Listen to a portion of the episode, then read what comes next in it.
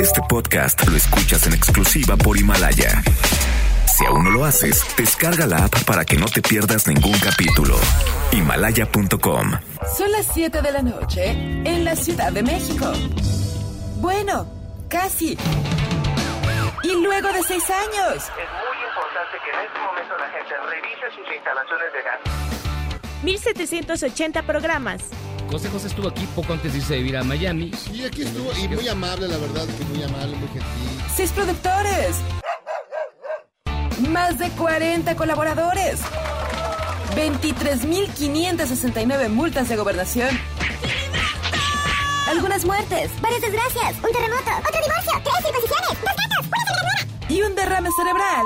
Inicia Charros contra Gangsters. Con José Luis Guzmán Miyagi, igual de malo. Y Jairo Calix Albarrán, igual de rosa. La dupla más revolucionaria del mundo. Desde Patti Chapoy y Pepillo Origel. ¡Comenzamos!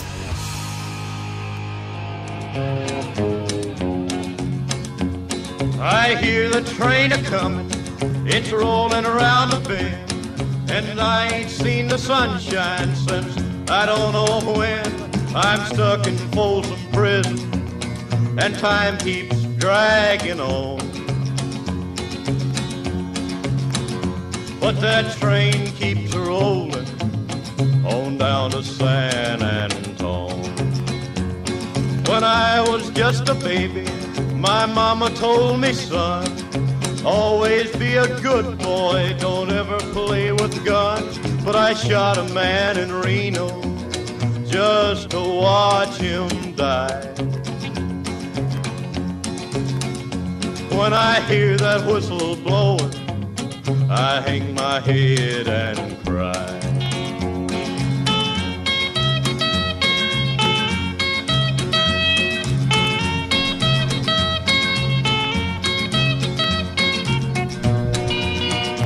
¿Cómo le va? Muy buenas tardes. Les saludamos con muchísimo gusto. Estamos transmitiendo completamente en vivo desde el ex penal de Topo Chico, aquí en la ciudad de Monterrey. Eh, yo soy José Luis Guzmán, para mí es un placer de verdad darle la más cordial bienvenida a este programa que es el mejor de la radio, evidentemente, Charros contra Gangsters. Y, eh, ¿qué le digo? Hicimos un recorrido ya por Topo Chico. Este sí está muy, muy particular, por decirlo de alguna manera. Parece, la, parece la, la colonia de Sonecito. Parece que nos soltaron en Ecatepec, pero un poco más limpio. Este, pero bastante bien. Oigan, este, en esta transmisión vamos a tener de todo. Vamos a platicar con la gente que hace la cultura en Monterrey, con la gente que hace música en Monterrey, pero también con los responsables de este que es un, un proyecto que yo llamaría histórico, como histórica es esa transmisión, porque nunca antes se había transmitido ni siquiera desde un ex penal, una transmisión de radio completamente en vivo en un medio nacional. Así que de verdad esperemos que, pues, que nos salga bien y este y sí nos va a salir bien. Jairo no pudo venir, Jairo está allá en la cabina en la Ciudad de México, pero aquí me acompaña el único hombre que luce las playeras de Magnum horribles, porque todas traen panza, que es Guillermo Guerrero. Querido Miyagi, ¿cómo están? No, pues muy bien, aquí contentos aquí en, en Monterrey, nos han tratado de maravilla y sí, como bien dices, verdad.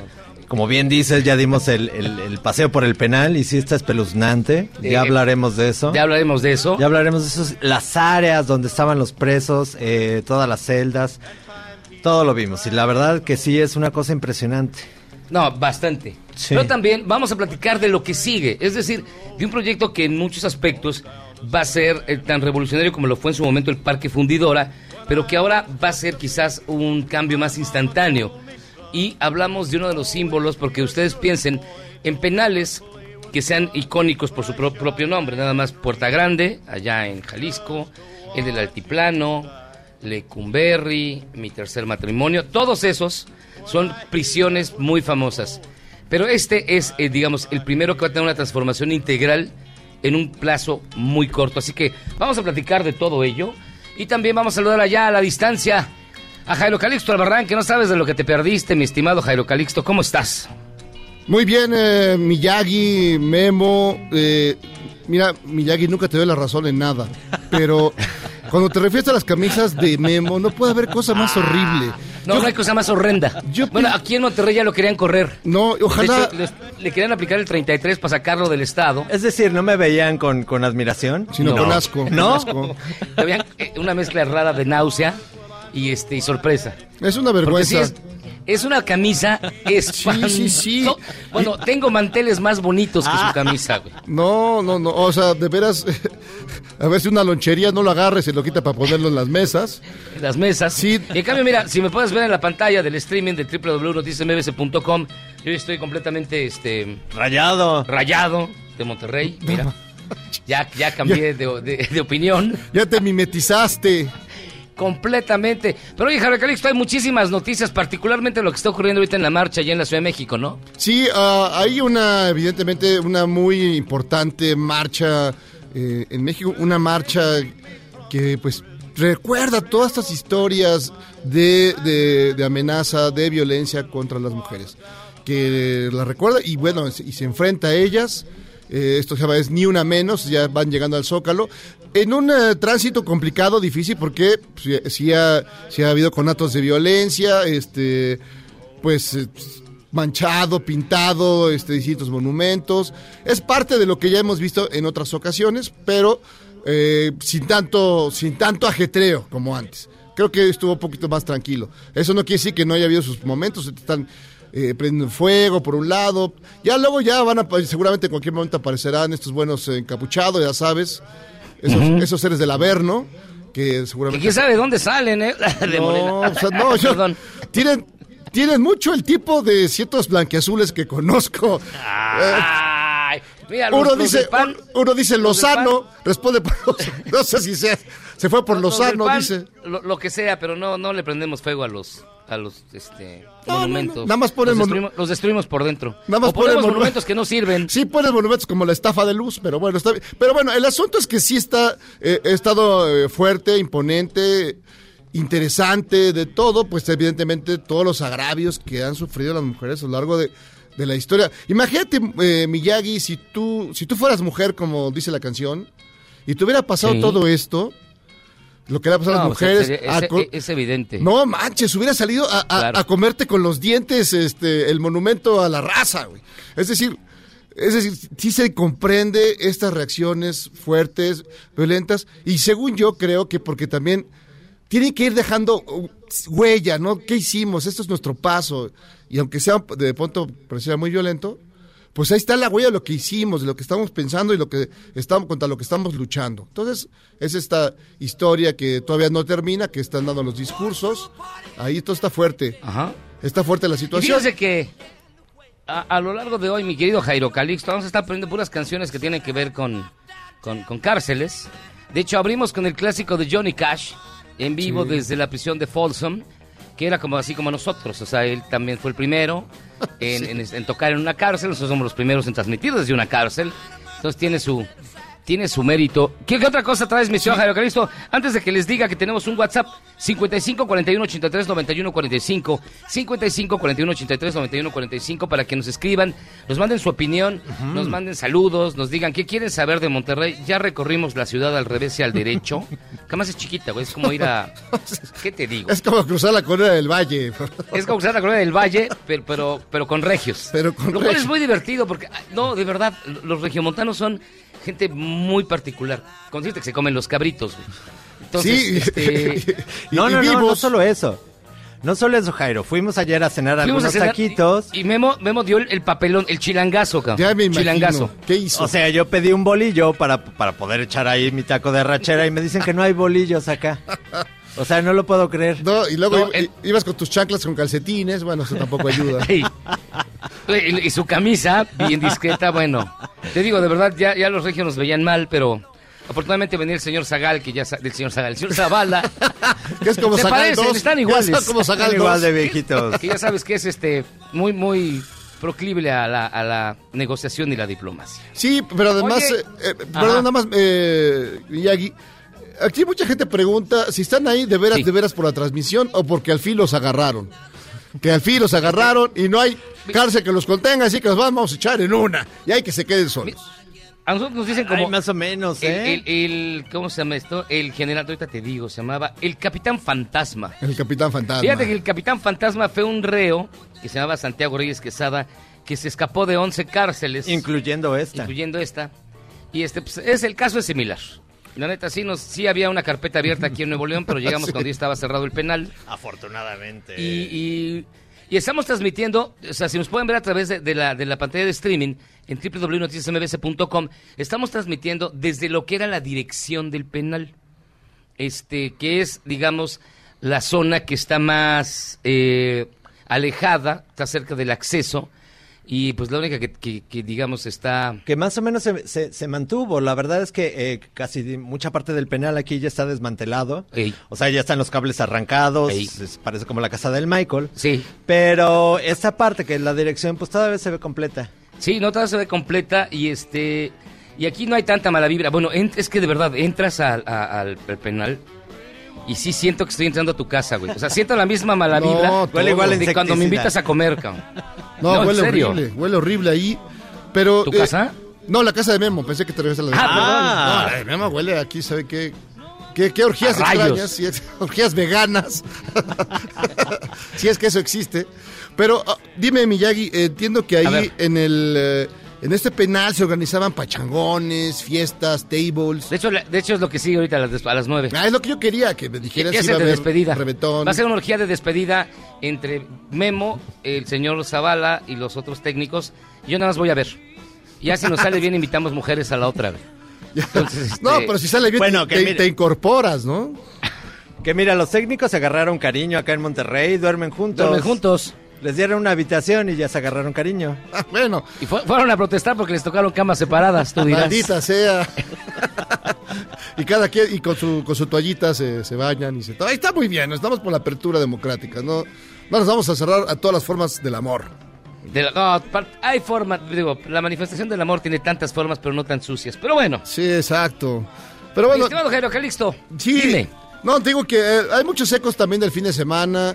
Eh, ni- ninguno de nuestros equipos pasó a la liguilla, solo, solo de los grandes, solo el América, tristemente. Ojalá se los planchen rápido.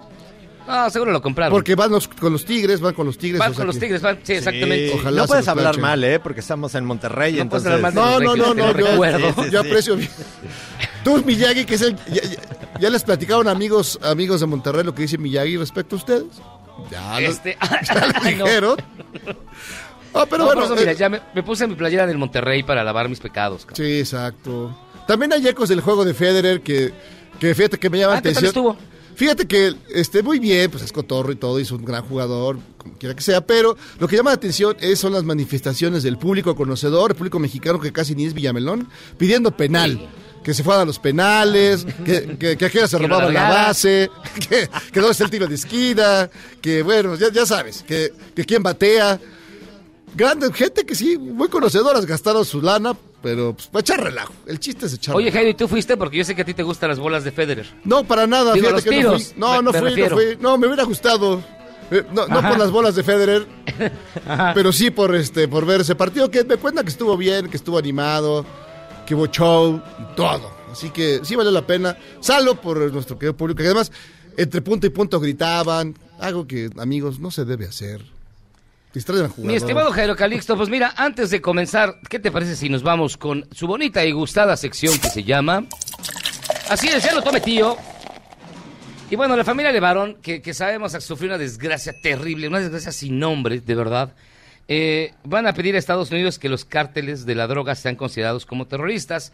Y pues el, canciller- el vicepresidente, digo, el canciller Marcelo Ebrard, pues dice que es innecesario. Mira, así lo dijo. Está buscando cuando se usa ese término es que Estados Unidos pueda clasificar diferentes grupos como tales y entonces actuar directamente contra ellos donde quiera que se encuentren. Y eso México no va a estar de acuerdo. Bueno, no solo México, muchos países del mundo no van a estar de acuerdo. Ahora, yo decía, es innecesario. ¿Por qué es innecesario? Porque se tiene un trabajo muy cercano y una cooperación muy estrecha con los Estados Unidos en materia de seguridad. Por ejemplo, Por ejemplo. Sí, ahí está la- Mira, Ay, por ejemplo, ¿qué? Por ejemplo, no, no, digo que me parece, me parece los señores eh, Lebrón, digo que es terrible la situación, pero no estoy seguro que esa es la mejor idea, porque ya ves cómo son los, los gringos, esto va a pasar Vietnam, Y luego para levantar el tiradero es una friega o Afganistán. Ya ves cómo son. Que es un tiradero terrible. Oye, pero yo no había visto, la verdad, acabo de ver, ya, No. ya veo su- las imágenes de ambos dos. Ajá. No sé qué es Nos más bien, terrible, ¿no? si tu rayado Miyagi o las florecitas verdes de, de Memo. No sé. No, a mí, a mí me queda súper bien la, la- la- Ya te aparezco regio, fíjate, ya me quieren adoptar. Pero, oye, ¿no te aprieta un poco, Miyagi? ¿Eh? ¿Eh? No, me hace ver un poco más oscuro. Mi tez oliva. Sí, sí. Este, se ve un poco más oscura, pero nada más. Yo le digo que parece salchicha dubi mal amarrada. Mal amarrada. Parezco papa al horno güey, cuando sale de... Ah, tiene una cosa que se llama una, la papa que... La papa Ah, esa es buenísima, buenísima. La, la papa tranqui, para los que no saben, es una papa al horno que viene así como, como Memo con su playera, así todo desparramado, pero lleva, lleva crema, lleva carne, lleva Sí. tocino, lleva, bueno, no sé, creo que hasta lleva tierra, güey, o sea, lleva de todo. Y esa es la papa tranqui, o sea, que con eso comes un día y se te quita el hambre toda la semana. Tranqui, tranqui. Eso, eso me parece un poco ofensivo porque critican a nuestros dorilocos. Nuestro doriloco Pues que eso- tiene el, el que la, no sé, el dorito y luego este cueritos, cacahuates, salsa cueritos. valentina y lo critican y tienen la papa que tranqui. Sí, O sea, ¿qué les están- pasa? ¿Qué les- ¿Qué les pasa? De hecho, Memo se va a volver en, en el enviado culinario de los chilangos aquí en Monterrey. Les Sí. voy a enseñar a comer. Ya les trajo varias ideas extrañas. Pero, pero lo que me extraña es que vaya Ajá. vestido de chile con veneno, de frijoles con veneno, el Memo. en homenaje a ese, a ese gran platillo de allá de, Qué de- de fea Monterrey. camisa. Es como de Magnum. De No, Magnum. no, ni Magno se lo hubiera Y- puesto. Espera, pero el bigote me sale igual, ¿no? No, igualito. Igualito al de Magnum. Pues mi estimado Jairo Calixto, como siempre te mandamos un abrazo bien fuerte. De verdad se te extraña, no mucho, No, pero pues se te extraña. Bueno, no mucho. No, pero porque bueno, tenía que decirlo al aire los para quedar bien. Los agarraron, los agarraron, eso me gusta. Ya era hora. Ya era Y tiempo. nosotros vamos a hacer una pausa y vamos a regresar aquí al, al expenal de Topo Chico para platicar con Miguel Ángel Cantú González, que es el director general de la Corporación para el Desarrollo Turístico de Nuevo León. Este, el crédito es muy largo, no cabía, entonces, este, pero sí hay que presentarlo porque ha sido bien amable con nosotros, la verdad. la Hasta verdad. parece que nos quiere. Hasta parece que nos quiere.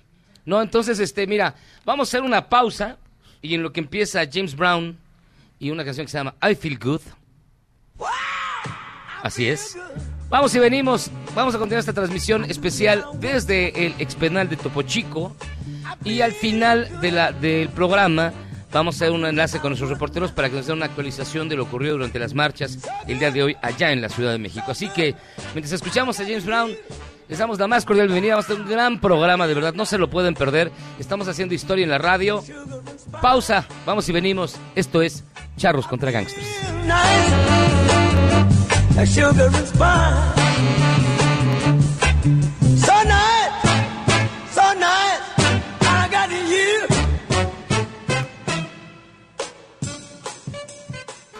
Charros contra Gangsters, hoy, desde el expenal de Topo Chico, en Monterrey, Nuevo León.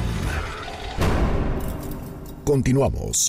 Este podcast lo escuchas en exclusiva por Himalaya. Charros contra Gangsters, hoy, desde el expenal de Topo Chico, en Monterrey, Nuevo León. Regresamos.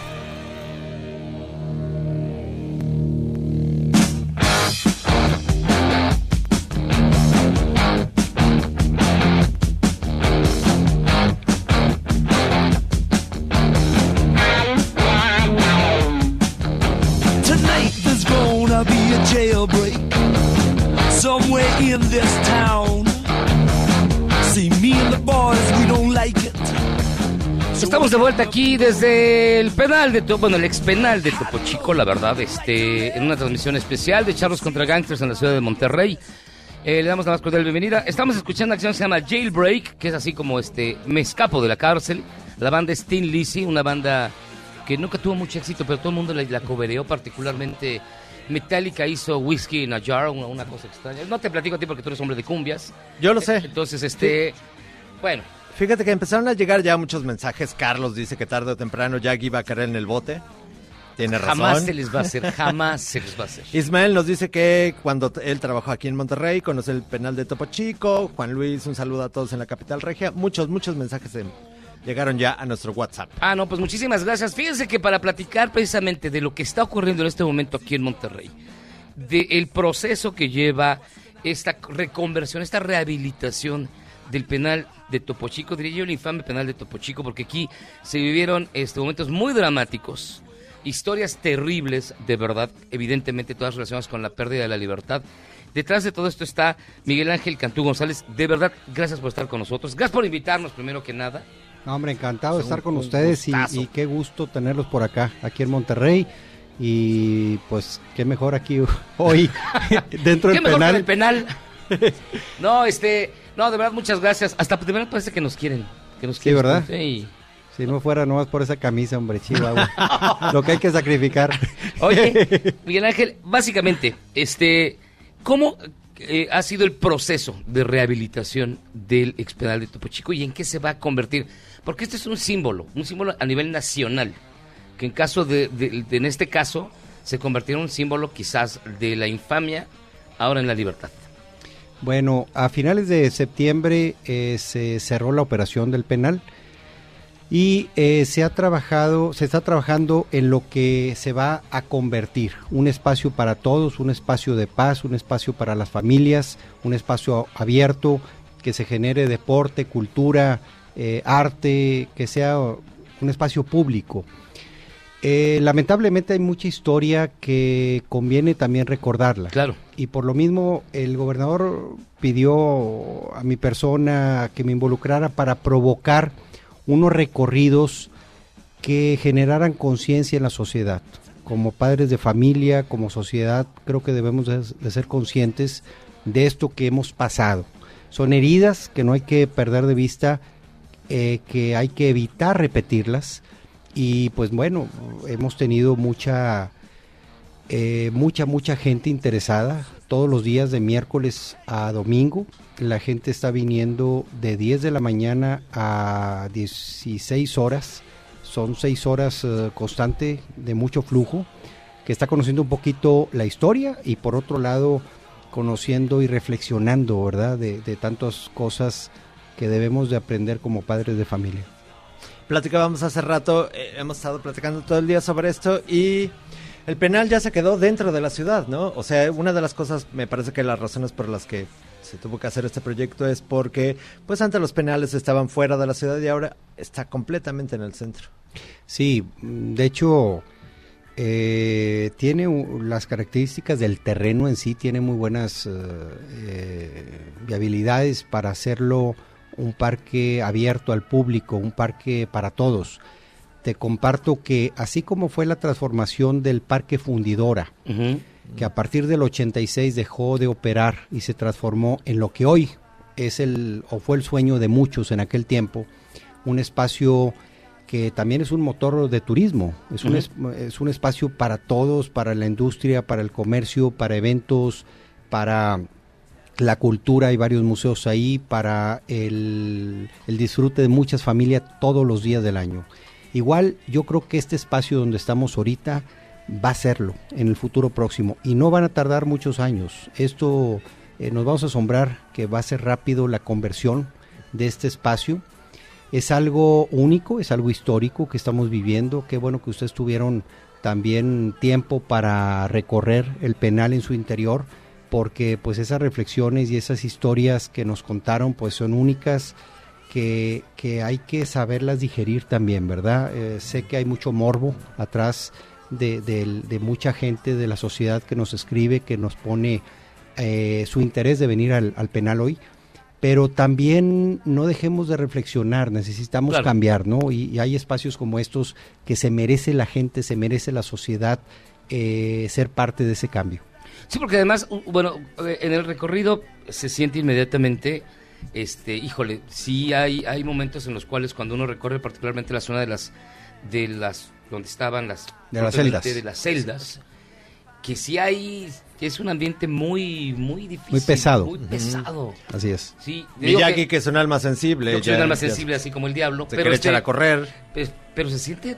Y, y tú, y tú ves las, la- las, las, las celdas y es impresionante lo, lo que nos contaban, de que hasta seis presos pueden estar ahí hacinados. Sí, de hecho fue una cárcel preparada para 600 personas, Eh, fue construida para máximo 600 personas y terminó habiendo hasta 6.000 personas. Entonces ya nos podemos imaginar ese tipo de operación compleja De hecho, también nos comentaban eh, la gente que nos dio el recorrido cómo se fueron disminuyendo los espacios de trabajo, los espacios evitando el ocio desde la formación de, esta cárcel, también se prepararon lugares para que la gente fuera productiva. Había fábricas al interior eh, y era y esos espacios pues se fueron reduciendo por la necesidad de más espacios eh, como cárceles, ¿no?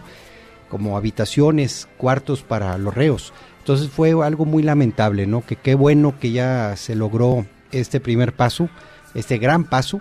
Se dice eh, que se tomaron eh, más de 2.400 acciones para llegar a cerrar este, este penal. O sea, la operación, imagínense la gente, la cantidad de gente y decisiones que tuvieron que tomar atrás. Entonces, pues felicidades por ellos, ¿verdad? Porque ellos van a pasar a, la historia. Y, qué bueno, ¿verdad? Que, que podemos hoy hablar con esta tranquilidad aquí adentro. Y hay, hay, hay, platicamos que hay casos exitosos de, cárcel de cárceles rehabilitadas. Eh, platicamos hace poquito de la de Tampico, que ahora es un museo del niño. Yo recientemente pude ir a la de San Luis, que era la, la cárcel de San Luis, que es un caso muy parecido al de aquí, que se quedó dentro, a unos unos pocos kilómetros del centro de la ciudad y ahora es el Museo de Leonora Carrington. Es una cosa muy bonita. Pues sí, esperamos que, que esto eh, sea en beneficio de la sociedad. No, y además este, eh, lo que va a significar el detonante, porque todavía, todavía la gente que, eh, bueno, yo crecí bajo esa idea de que los regios comían niños y que... este, dilo, dilo que dices allá. Y que, y, y que nada más hacía turismo de negocios, que evidentemente Monterrey es una capital industrial importantísima, quizás la más importante del país, y que el turismo únicamente de negocios, yo creo que con acciones como estas están convirtiendo uh, particularmente a la capital en un espacio de, de, turismo para todos. Sí, es correcto. De hecho, la, la área metropolitana de Monterrey ha estado cambiando poco a poco a un grado que pues hoy nos visita gente por muchas razones. Mm. Sin lugar a duda el tema de negocios, el hombre y la mujer que viene a Monterrey es algo muy importante eh, en su mayoría se habla de un 60-65% de la gente que viene a Monterrey viene a hacer negocio y junto con las grandes eh, eventos, congresos, convenciones que tenemos a nivel nacional o internacional cada semana en Monterrey. Uh -huh. Pero hay un 35% y creciendo que son es el turismo de turismo médico, mucha gente viene a operarse por la buena infraestructura que tiene la ciudad eh, recurso humano, los hospitales, las uh, especialidades médicas, las universidades, más aparte toda la infraestructura turística. Sí, claro.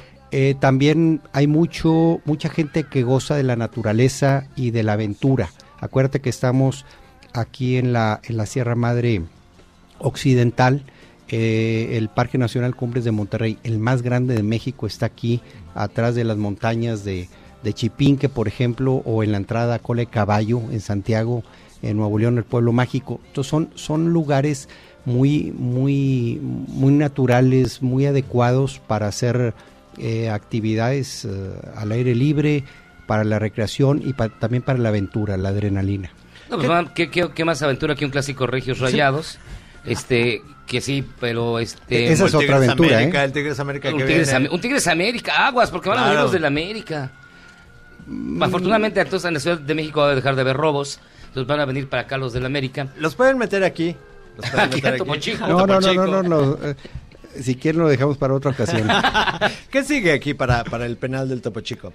Eh, porque mucha gente ahorita está preguntando en Twitter qué puede, cómo pueden venir, cómo pueden hacer para esta visita guiada. ¿Qué sigue ahorita? Bueno, el, para lo que va a pasar en el penal, la semana pasada se formalizó un consejo ciudadano eh, a través de Fideproes, un fideicomiso uh -huh. para proyectos estratégicos dentro del gobierno de Nuevo León. Y, y este consejo va a recibir todo, todo tipo de, de propuestas de la ciudadanía. Uh -huh. Es importante eh, entender que en la mayoría de los, de los espacios visualiza la gente algo, algo de familia, algo de, de para hacer deporte, eh, para, para hacer algo desarrollo de la cultura, de la cultura, este... el arte, etcétera, todo ese tipo de manifestaciones. Y en eso andamos, ¿no? Ese, en ese procedimiento. Yo creo que va a ser rápido la conversión de este lugar. Sí, porque el, parque fundidora sí llevó, ¿qué? Híjole. Pues 10, del 86, échale este 10 años, 15 años. poco a poco se fue formando. Digo, empezó con eh, Sintermex, eh, ahí ese lugar de, de eventos y convenciones, pero para el 2000 siguió la Arena Monterrey, entre muchos otros eh, museos al interior. Sí, claro. y, y una mejoría constante, ¿no? Acuérdate que de ahí emana el, el Paseo Santa Lucía, que hace 12 años se, se formalizó, se hizo. Entonces se ha ido poco a poco complementando estas, eh, estos activos turísticos, ¿no? Que son para todos. Y el Paseo Santa Lucía es bien bonito. Si vienen a Monterrey se los recomiendo tomar porque es este, por un canal, es como Xochimilco pero en bonito, porque el agua está limpia, en serio, no hay mariachis, lo cual es una bendición, este, no hay, no hay trago, lo cual también es bueno, y este, y se recorre súper bonito en una lancha, te van diciendo, la verdad, a mí me sorprendió mucho el Paseo de Santa. Lucía, que, te- que además termina en donde estaba el, el- el museo, Museo de- del Dulce. Que te recibe una figura del Chavo del Ocho, no sé por qué. Pero este, bastante No, padre. bien bonito, sí. Está muy bonito. Miyagi iba agarrado con 20 uñas porque no sabe nadar, No sé pero nadar. muy bonito. Pero bien padre. No, sí, de hecho el turismo urban es un turismo que llega al área metropolitana, no se quiere salir de ella y siempre está descubriendo más del área metropolitana, ¿no? Monterrey ha crecido y tiene gustos para todas las para toda la gente, ¿no? Para chicos, para grandes, mujeres, hombres y finalmente eh, les comparto un poquito más de los otros segmentos de turismo. El turismo trendy es algo de moda. De moda. La gente quiere vivir, por ejemplo, eh, venir para el norte, eh, al evento de Pal Norte, ahí mismo en Fundidora, o al Machaca Fest, o al, o al nuevo restaurante que traen de moda. Es algo muy particular de las nuevas generaciones. Ya sea en carro, en la zona noreste o, o en avión, pues llegan muy fácil. ¿no? Hay muy buena conectividad para, para Monterrey. Eh, pero bueno, aparte del turismo urban, turismo trendy, tenemos la pasión deportiva. Ahorita que decías Tigres, Rayados, si nos vamos a, a Fuerza Regia en el básquetbol, que también les ha ido muy bien, o los sultanes que ahorita están en la Liga del Pacífico, Pues está de moda el béisbol. y generan, generan unas, eh, eh, pues provocan que mucha gente de otros estados vengan. De hecho, este año tuvimos dos juegos, tres juegos dobles de, de las grandes ligas y es una tendencia, ¿no? Venir a Monterrey ahorita por muchas razones. Pues Miguel Ángel, Miguel Ángel Cantú González, director general de la Corporación para el Desarrollo Turístico de Nuevo León. Muchísimas gracias de verdad por estar con nosotros y, y en verdad Y por invitarnos. por invitarnos sí. y todo el proyecto que está aquí, ah, de- del expenal suena extraordinario. Ya pudimos ver este algunos planos, está va a estar bastante padre y si nos dices que va a estar en corto, pues este ahí te hablamos para que nos inviten, ¿no? Claro, miren, de hecho a toda la gente que nos escucha puede bajar una aplicación en sus celulares Ajá. que se llama Pasaporte Nuevo León Extraordinario. Eh, es una aplicación que van a eh, conocer más de lo que pueden descubrir en Nuevo León y en Monterrey. Hay desde eventos, museos, diversos lugares. Ahorita si lo abren, si lo bajan la aplicación van a encontrar precisamente esto, los recorridos al penal, como, un, como una reflexión, un, tema histórico que la gente pues a través de ahí está, registrándose y es una aplicación que con esa llegan y pueden pasar aquí, ¿verdad? Es, es algo, estamos provocando que, que la tecnología y la ciencia usarla, ¿verdad? En este momento y más hacia el turismo. Sí, yo soy como yo como soy muy tonto, pero eso de las apps no este no le hago, entonces Se formó aquí desde las Me 2 de la aquí desde tarde las dos de para la poder tarde para comprar mi boleto. Entonces, pero ustedes si pueden bajen la app y de verdad visiten Monterrey, está súper chido, me gustó mucho. Me arrepiento de todo lo que dije antes de los regios. bueno, no de todo, pero este, gracias de verdad, Miguel Ángel. Oye, este, bueno, no se compra, acuérdate, ¿eh? es gratuito. Es gratuito, sí, sí, sí. Sí, sí, sí. Entonces, este, Pues, ah, a mí me lo vendieron. bueno, pues digo, siempre que hay un loco por ahí. Siempre que hay un chilango. No, muchísimas gracias de verdad. Bueno, un, un saludo a, a Jairo, ¿verdad? Ya que nos está escuchando en México. Seguramente. Ay, No creo, no No. venir, pero bueno. Muchas gracias, Miguel Ángel. Al contrario, esta es su casa y si te quieres quedar aquí la noche en el, te- en el penal, eres bien recibido. No, gracias, de verdad te lo agradezco mucho. No, se siente regacho, de por sí venir con luz está feo. ¿Así? No, de noche sí. va ¿Ah, A ver, estar- ¿qué sentiste? Sentí como en mi cuarto matrimonio, no, sí, sí se siente una vibra muy particular, sí sientes este, una energía muy rara, muy rara.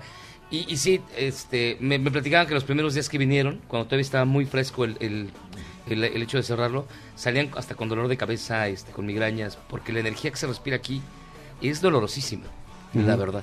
Sí, sí, de hecho al principio les comparto que también se invitó a todas las religiones eh, y, y fue muy, muy abierto, mucha gente estuvo por acá y se ha ido, siento yo, yo lo siento un lugar cada vez más, más limpio. Por algo también se le va a poner el nombre de, de Libertad a este parque. Eh, pero bueno, espero vuelvas a venir, vuelva- Sí, claro que sí. vuelvan a venir y también sí. Jairo se dé la vuelta por acá. A, a ver si quiere, pero ya ves que es muy piqui. Pero bueno, muchísimas gracias de verdad, Miguel Ángel. Al contrario. Miguel Ángel Cantú González, director general de la Corporación para el Desarrollo Turístico de Nuevo León. Nosotros vamos a hacer una pausa, vamos a continuar con esta transmisión especial y vamos a platicar de la escena en Monterrey. En literatura, en música, tenemos cápsulas especiales, tenemos un chorro de cosas, así que no le cambie. Pausa, vamos y venimos. Este es el mejor programa de la radio, Charlos contra Gangsters, transmitiendo completamente en vivo desde el expenal de Topo Chico, aquí en Monterrey, Nuevo León. Vamos y venimos.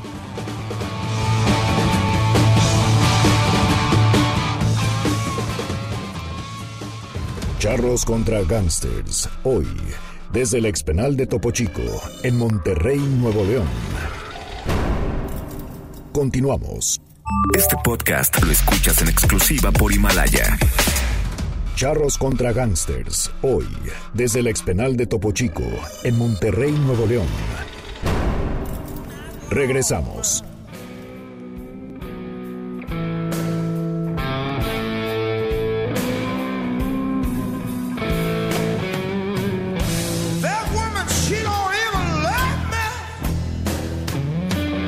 De regreso en Charlos contra Gangsters, escuchando a Jimmy Page. Sí, es Jimmy Page, el guitarrista de Led Zeppelin. La canción se llama Prison Blues. Jimmy Page. La rola dura como 8 minutos y como no tenemos tanto tiempo, nada más pusimos un pedacito para empezar.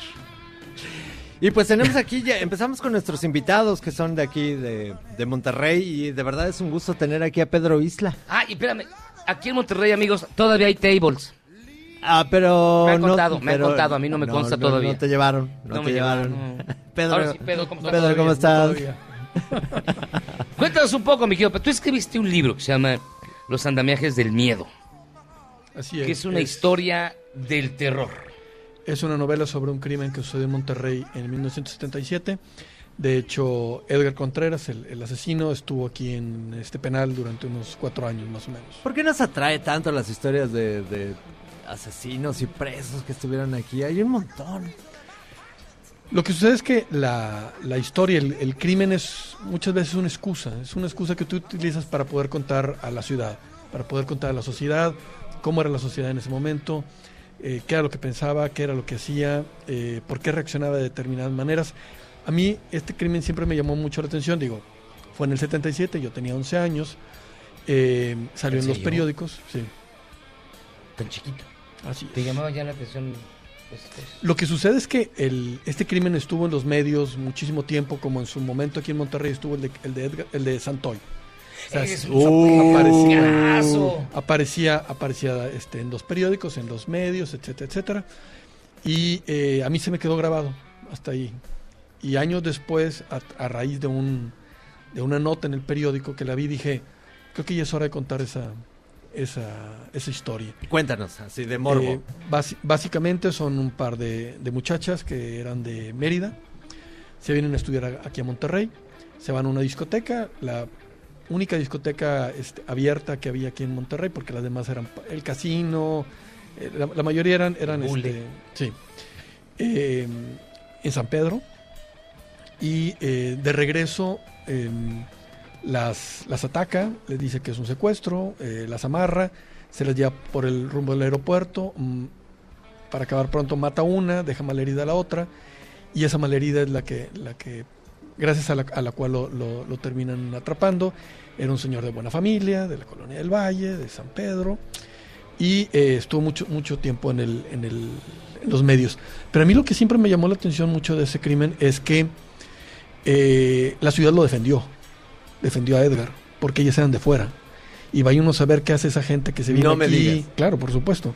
Pero eso sucede entonces- eso sucedió hace, hace muchísimos años, en el 77, y sucedió hace poco con la muchacha esa que, que iba en un Uber en Puebla, creo, en, en Querétaro, por allá, para que al- algún lugar de esos de, de allá del centro de la República.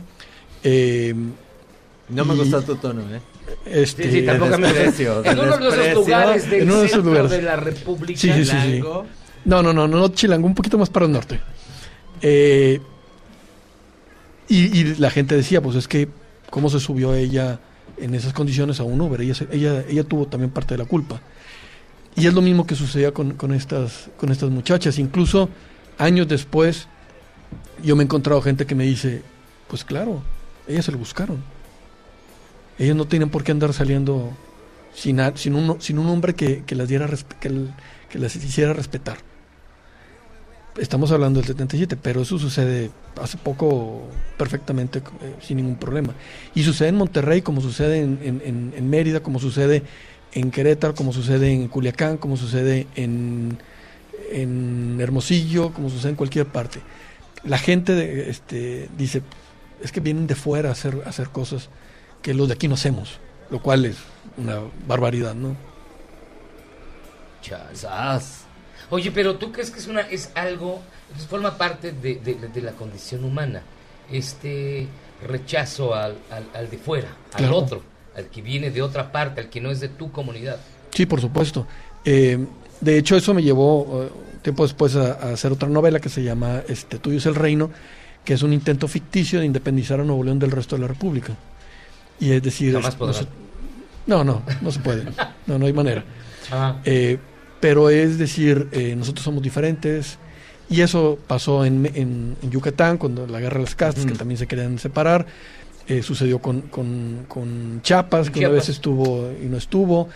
De hecho, alguna vez en, en Guadalajara apareció una mañana una bandera este, independentista en el ayuntamiento de, de- de Guadalajara. Creo que duró un día o dos días. También ha sucedido con, con Sonora y con, y con Baja California. California.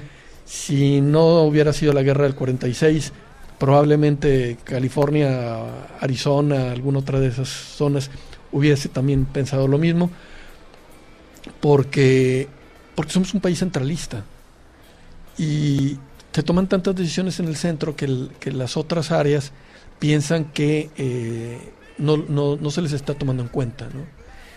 Y, y eso es bueno, eso lo traemos desde Carlos V.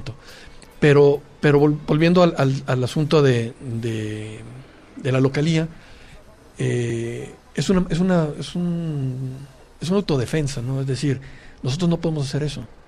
Si alguien lo está haciendo es alguien de fuera.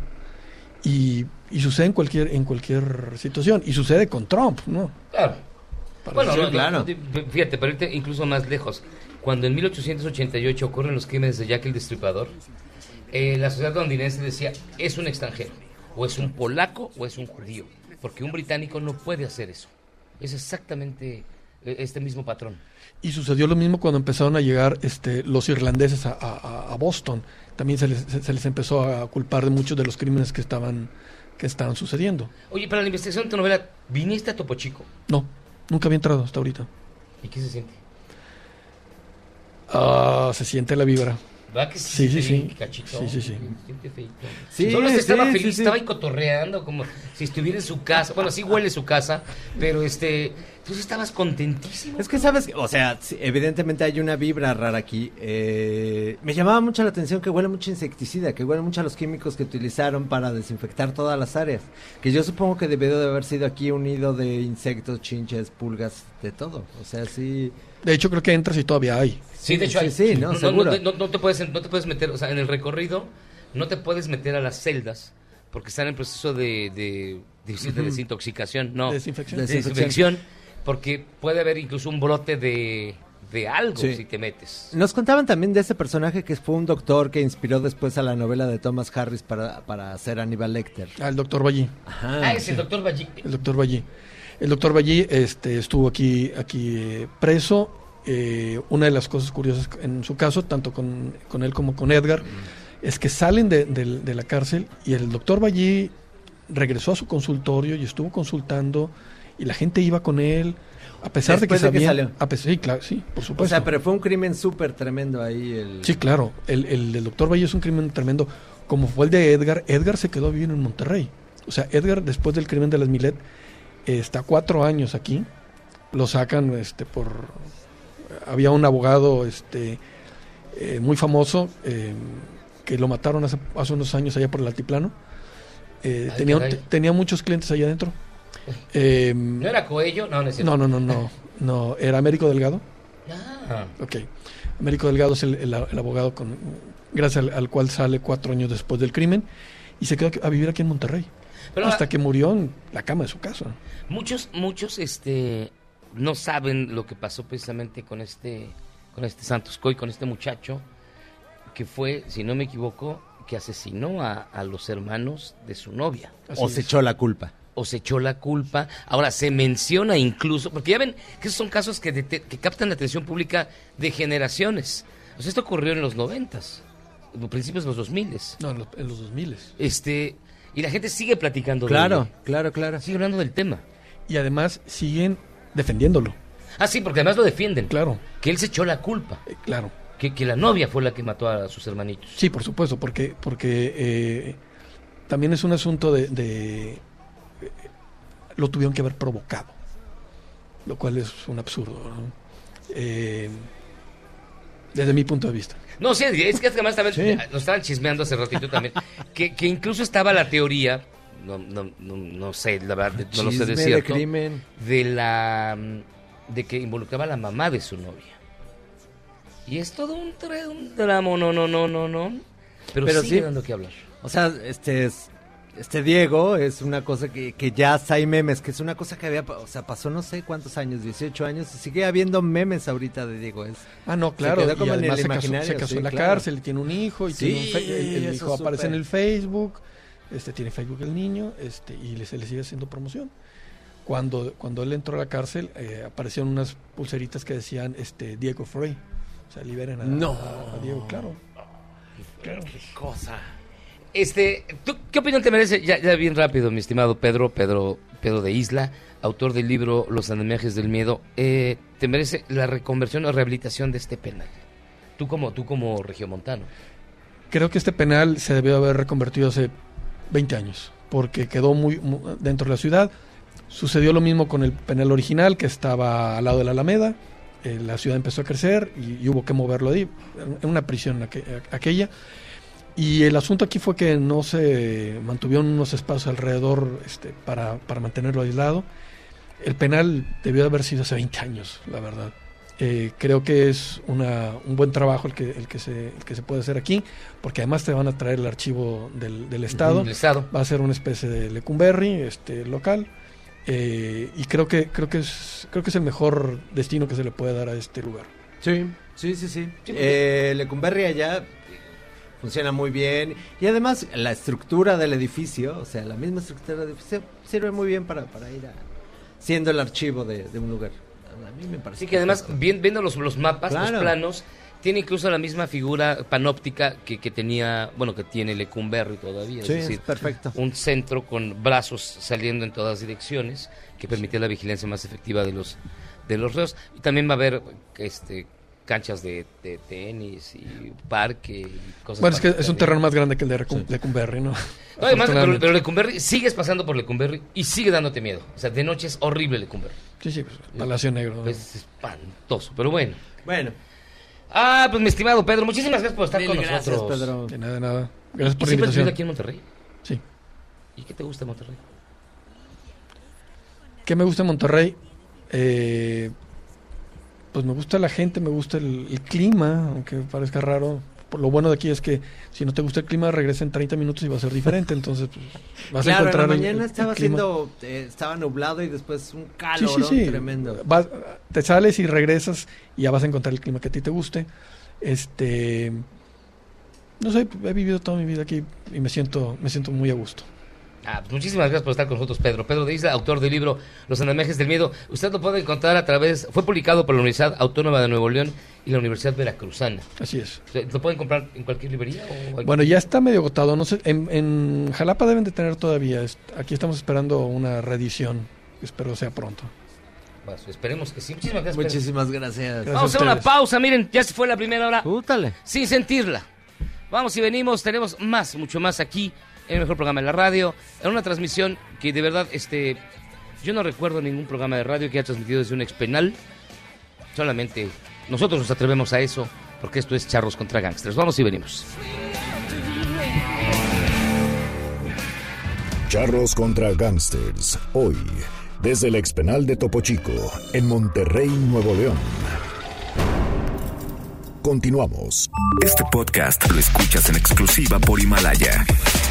Charros contra Gangsters, hoy, desde el expenal de Topo Chico, en Monterrey, Nuevo León. Regresamos.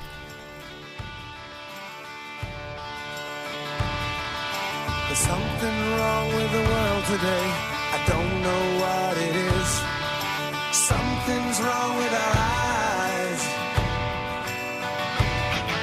We're seeing things in a different way. God knows it ain't. It sure ain't no surprise. We're living on the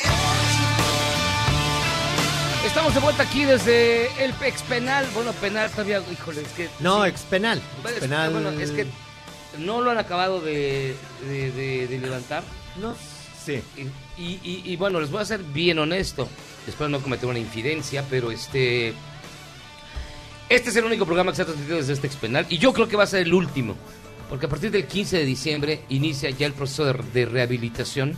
Que significará mover cosas, hacer cosas y De hecho, nos, nos estaban platicando que ah, to- hay algunos, algunos in- internos, algunos, algunas personas que todavía tienen que hacer aquí algunos procesos judiciales. Entonces, De hecho, lo que estábamos preparando en la transmisión, vimos llegar a lo, lo que en tiempos del proceso se llamaba una, una cadena, una, Sí. una cuerda. Sí. Varios este, personas que están en su proceso, esposados, que todavía tienen que venir a las oficinas que están aquí a 10 metros para continuar con el proceso que los trajo a, a perder Sí. la libertad. Entonces, Eh, sí, para que se lo imaginen, eh, llega uno, llega uno al penal, tienes que pasar como varios filtros de seguridad. eh, nos enseñaron lo- las áreas donde llegaban las visitas, te revisan eh, y después donde se dan la mano. Bueno, cuando venían de visita veían a su preso y Ah, entonces la tenían- parte de es una, una cosa es bien dramática. tremenda. Oigan, mi gente, muchísimos mensajes. Gracias de verdad a todos los que nos están llamando o nos están escribiendo a través del 55 41 83 91 45. 55 41 83 91 45. Dice Benjamín Miyagi, ¿cuándo te va, te toca ver a la maestra Gordillo en la visita conyugal? Ya pronto. Espero poder ir pronto porque, hijo, luego se pone sus moños, mi gorda. Pero bueno, Juan, buenas noches, señores. Rompiendo los límites, perfecto, buen trabajo y gran programa. Saludos. Gracias, Juan. Manolín, y si vamos a Monterrey se dan cuenta de que somos semequenses, ya nos van a tratar bien o nos van a seguir tratando con la punta del pie. Pues mira, acá Preguntémosle a Orfa. Al rato preguntémosle a Orfa. que Orfa nos va a platicar por qué el regio maltrata al chilango. Jimmy de la Cotorra, ¿cómo le hacemos para que el Miyagi se quede guardado un tiempito en Topo Chico y que la maestra del Bester le haga visitas conyugales? Eso Ay, ser. ojalá, ojalá, porque es buena. Bueno, Ismael, los que recibían los detenidos eran los mismos detenidos. Sí, porque hubo un tiempo en que nos explicaron había una especie de autogobierno y que ya había sectores del penal donde ni los celadores entraban. Ya era, era, era un caos. Carlos, tarde o temprano Yagi iba a quedar en el bote. Saludos, saludos. Rodrigo, saludos, Charlos. Una pregunta para el señor Don Yagi. ¿Puede confirmar la calidad del agua en Monterrey? Bastante buena, ¿eh? Particularmente la embotellada. No, es bastante buena. Eh, a mí me gusta mucho el, el agua de Topo Chico, por ejemplo. Por ejemplo, ayer hay, hay cosas aquí que no habíamos probado, como el refresco Joya. El refresco Joya. Joya. Se está riendo Orfa de nosotros. Orfa Es que- Alarcón, que está aquí en la es mesa que no con puedo creer nosotros. que sea su primera visita. No, lo es. Es la primera visita en, en tiempos modernos. Ya. No, y además la primera visita donde nos traen de aquí para acá. Donde nos tratan bien, siempre sí. me a- bueno, Llegamos en camión, siempre. Siempre llegaba yo en camión y ya bien cansado. Este. Ismael Charros, yo trabajé ahí en Monterrey y conocí el penal Topo Chico. Juan Luis, un saludo a todos por allá en la capital regia. Saludos. Y miren, hay muchísimas, muchísimas llamadas. Y una de las partes quizás más importantes de Monterrey, ya lo platicábamos, es la pasión por el deporte. Pusimos a nuestro experto en deportes. Nuestro experto. El, el único. El Michael. El Michael, el único este, en Ecatepec que no se dedica al atraco. Nos escribió esto. Miren, escúchenlo, a ver qué le parece. Y este y luego regresamos para seguir transmitiendo. Aquí vamos a platicar con Orfa Alarcón de cuál es la, la escena literaria en Monterrey. Y tienes que hablar mal de tus compañeros de aquí Claro de, que de sí. Monterrey. Y después vamos a hablar con Homero Ontiveros, quien fue quien es tecladista de inspector y periodista cultural, para hablar de la escena musical y la avanzada regia en el pop y todo lo que ustedes digan. Así que escuchen lo que nos dice el Michael y díganos si le damos si le tiramos un hueso. A ver qué le parece. Porque el pueblo lo pidió, estoy de vuelta y el sueño de muchos se cumplió. Miyagi está donde se merece y Memo va a recordar cómo son los campos de concentración en Corea del Sur. Porque como ya lo oyeron, están en el penal de Topo Chico. Así que me van a prestar muchísima atención porque les voy a resumir todo el fin de semana deportivo. Julio Serra Chávez González, Jorge Travieso Arce, pantalón y color negro vivos en color oro. La jornada se jugó con siete equipos calificados, quedando un boleto para seis equipos que se iban a agarrar del chongo por conseguirlo, así como Chávez y el Travieso el fin de semana.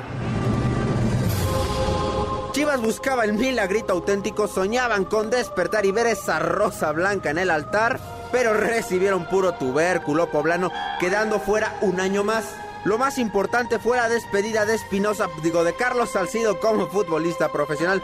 Pero para ser sinceros, a nadie le importa porque la noche se la llevó Toño Rodríguez, el guardameta de Chivas, anotando un gol desde su portería. Viene el despeje largo, vamos a ver. No hay portero, no hay portero, se va a meter, se va a meter, se va a meter. Ok, también fue al Veracruz. Para ser realistas, hasta el equipo de mi cuadra le da un baile. Viene Gallardo, ahí la tiene. ¡Gol! El Atlas lleva 73 años sin ser campeón y tendrá que esperar otros 6 meses más porque Rayados en 12 minutos acabó con sus esperanzas. Como las del aeropuerto de Texcoco.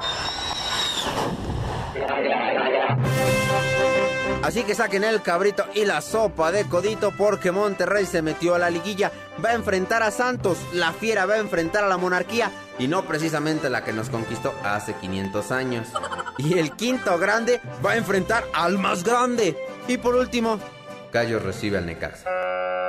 Y ya por último, se los juro que me largo, se jugó la final de la Copa Libertadores entre Flamengo y River.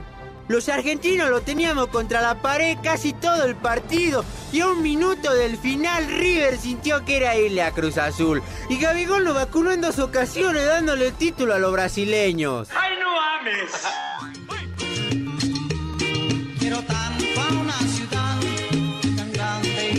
Preciosa. Me traigo. Ya los dejo para que sigan comiendo sus tacos de cabeza. Y no olviden seguirme en mis redes AR Deportes Mex. Les mando un besote y nos escuchamos la próxima semana. Monterrey, donde los crepúsculos son tan lindos en sus bellas tardes. Monterrey, donde las mañanas son tan preciosas y tan cadenciosas. Charros contra Gangsters. Hoy, desde el expenal de Topo Chico, en Monterrey, Nuevo León. Continuamos. Este podcast lo escuchas en exclusiva por Himalaya. Charros contra Gangsters. Hoy, desde el expenal de Topo Chico, en Monterrey, Nuevo León. Regresamos.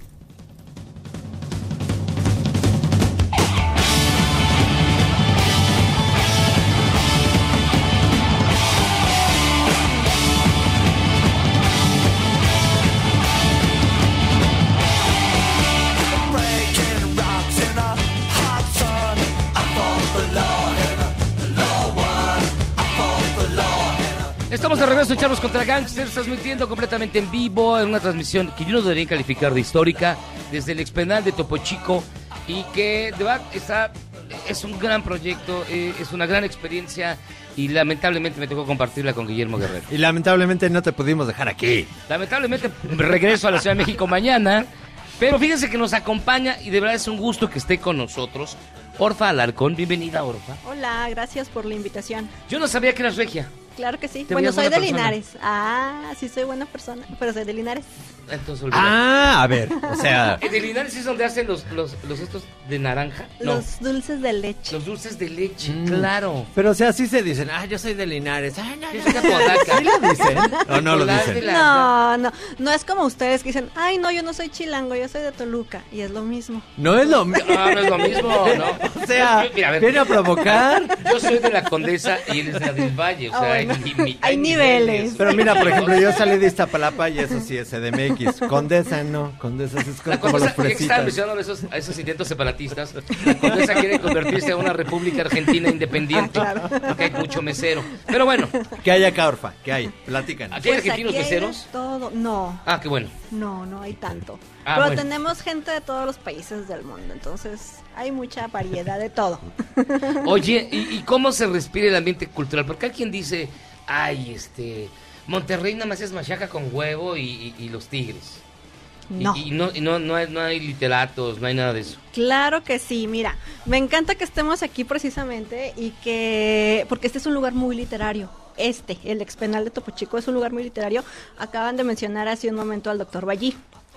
Pues resulta que el doctor Ballí es quien inspiró al personaje de Aníbal Lecter. Sí. Dicen que Thomas Harris lo vino a visitar. Claro, bueno, no vino, no vino precisamente a visitar al doctor Ballí, vino a visitar a, vino a entrevistar a otro reo que estaba aquí por haber conocido un asesinato múltiple, un asesinato múltiple, y pues como ese reo había intentado escapar, le dispararon, estaba herido, y en lo que pues no lo podía entrevistar, ¿no? Estaba herido, pero pues mientras platica con el médico, una persona muy culta, muy preparada, muy fina, y él creyó que era el médico de aquí de la cárcel. Nada, era el doctor Ballí, que también había cometido asesinato, que también estaba aquí encerrado, y pues fue quien, quien inspiró el personaje de Aníbal Lecter.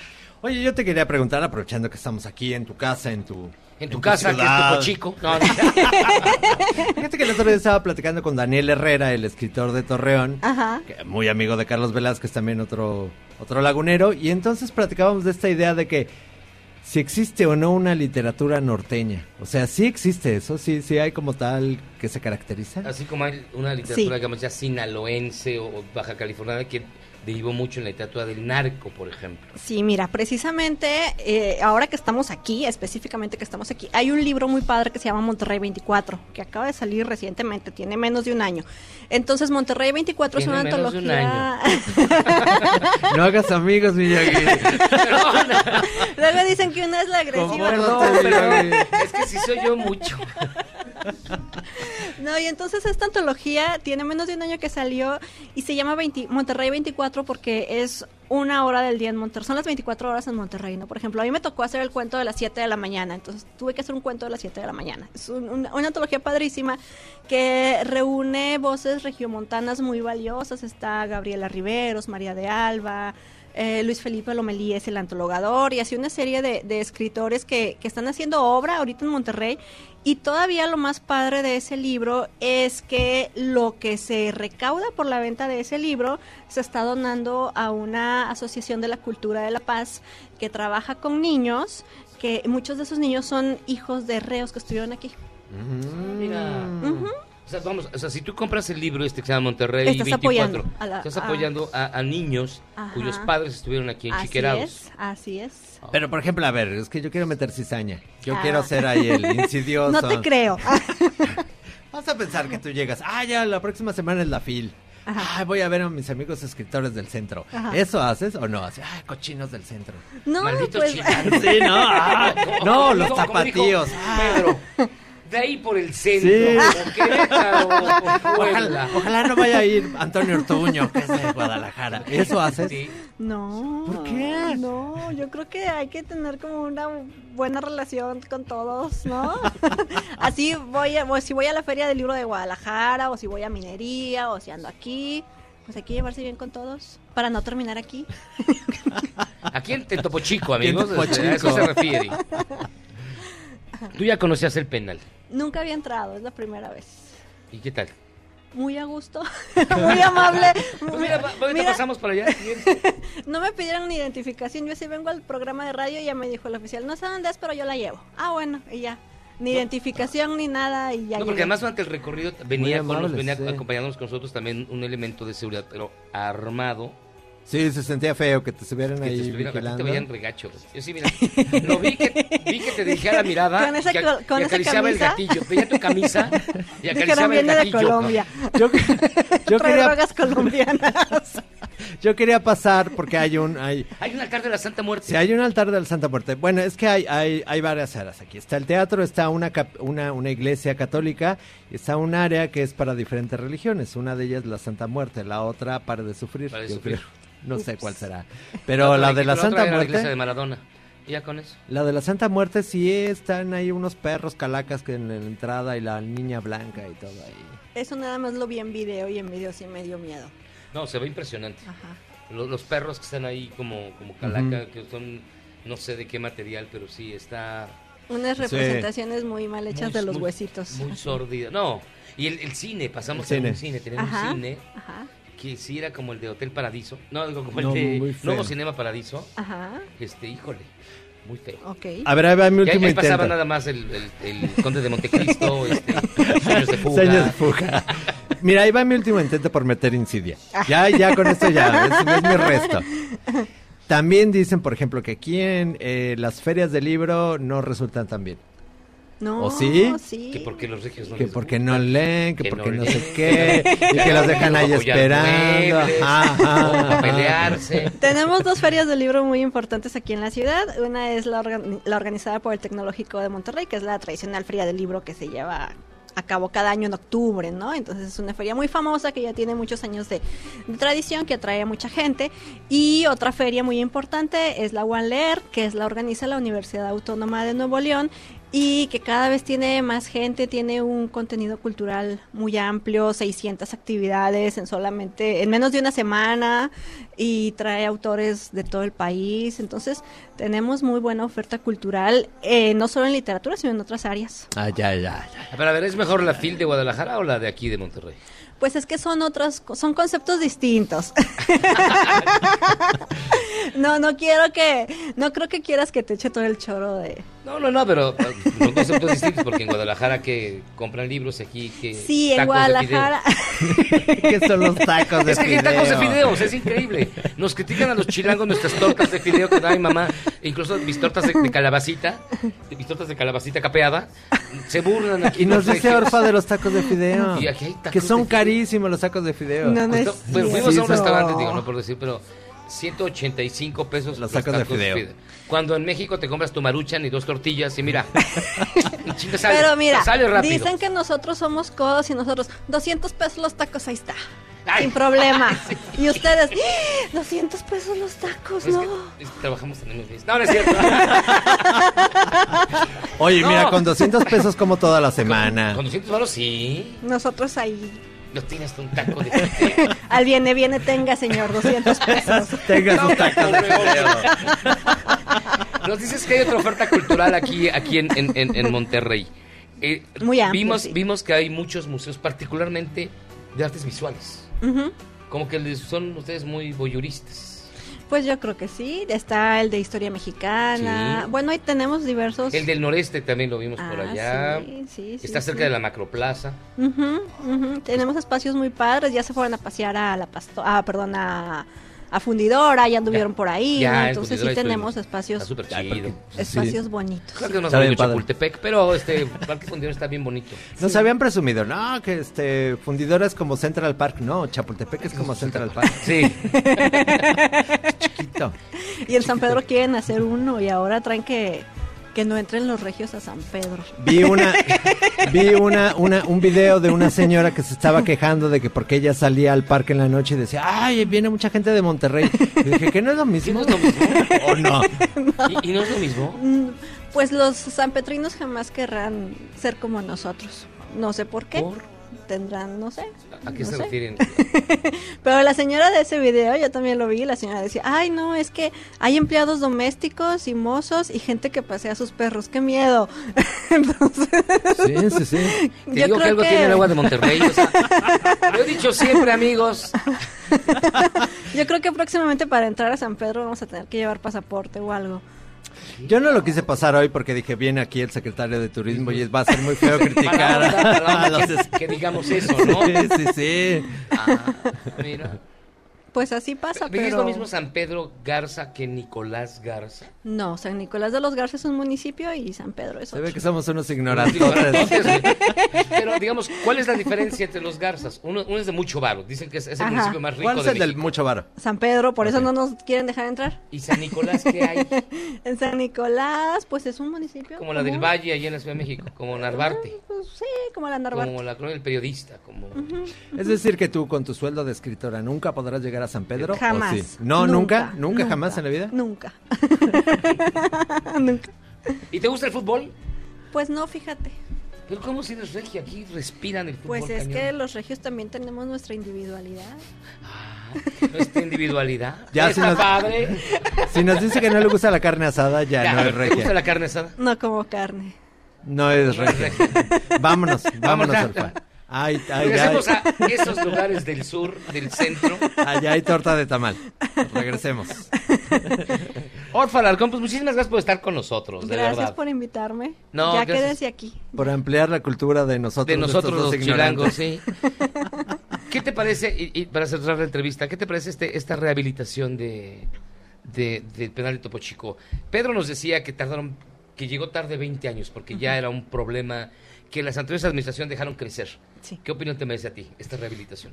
Creo que está en un momento, claro, debió haberse hecho antes, pero ahora se va a hacer y está muy bien, ¿no? Y ojalá que se cumpla el cometido, que este sea un espacio familiar, cultural, eh, educativo, y, que, y, y aunque ya tenemos esos espacios, nunca sobra un espacio así, ¿no? Estaría muy bien. Orfa Alarcón, muchísimas gracias por estar con nosotros. gracias. Muchísimas gracias. Vamos a ir con la cápsula de Calixto para que nos hable un poco de la psicología de los presos. ¿De los regios? Ah, este... De los presos regios. El, el Calixto, al que sí le sube agua al tinaco, el doctor Eduardo Calixto, nos preparó esta cápsula precisamente para hablar sobre la psicología y si el cerebro, de- es la, es la verdad, de, los, de alguien que está privado de la libertad, funciona de una manera distinta a los que gozamos de ella. Así que vámonos con el doctor Eduardo Calixto, vamos a hacer una pausa y vamos a regresar para seguir platicando ahora de la escena musical. Ahora con Homero Ontiveros. Porque yo me quedé que, que toda la música aquí de Monterrey era de control caché. Ahora sé que estoy en el error. Estás Así en el que, error. Pausa, lo dejamos con el doctor Eduardo Calixto y regresamos aquí a esta transmisión desde el expenal de Topo Chico, de Charros contra Gangsters, que como siempre nosotros sí hacemos historia, así que vamos y venimos. Piensas que lo que te han contado se queda chico y sientes la muerte chiquita. Nomás entras a la de turno y ya te están viendo. No traigo nada. Si trajera sería peor. Vives en el eterno terror. Hola, ¿qué tal amigos de Charlos contra Gangster? Yo soy el doctor Eduardo Calixto. Quiero hablarles el día de hoy en relación a los procesos que suceden en el cerebro cuando éste se encuentra recluido, cuando se encuentra encerrado en una cárcel. El cerebro cuando se encuentra recluido, cuando tiene aislamiento, cuando no tiene contacto, tiene la desfortuna de generar cambios a nivel neuroquímico. Hay una disminución de un neurotransmisor básico que se llama serotonina y en consecuencia se siente solo, se obsesiona y genera cambios a mediano y largo plazo de algunas estructuras cerebrales como es el hipocampo. Disminuye la capacidad atentiva y disminuye la generación de memoria. Se sabe abiertamente que los primeros estudios en los campos de concentración en la Segunda Guerra Mundial, los pacientes post-mortem cuando se estudiaron los cerebros, se identificó claramente que los núcleos cerebrales relacionados con la memoria, como era el hipocampo y la corteza frontal, habían disminuido significativamente. El mensaje que nos otorga la naturaleza es que específicamente el cerebro encerrado, el cerebro aislado, tiene una disminución específica de los procesos de memoria y aprendizaje.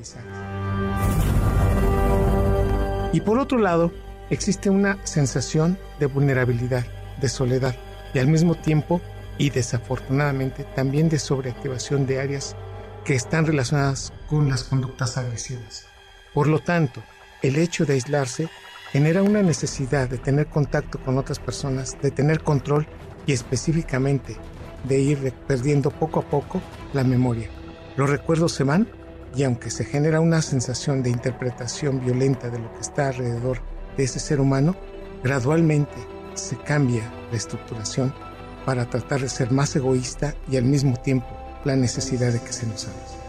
Y este es mi comentario, querido Jairo y querido Miyagi, y es muy importante tomar en consideración todo lo que sucede en el cerebro cuando se encuentra recluido. Es muy importante entenderlo y, por supuesto, entenderlo de mejor forma.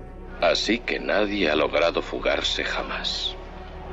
Todo el que ha estado encerrado aquí ha buscado la forma de fugarse, pero jamás lo ha logrado. Charros contra Gangsters, hoy, desde el expenal de Topo Chico, en Monterrey, Nuevo León. Continuamos. Este podcast lo escuchas en exclusiva por Himalaya. Charros contra Gangsters, hoy, desde el expenal de Topo Chico, en Monterrey, Nuevo León. Regresamos.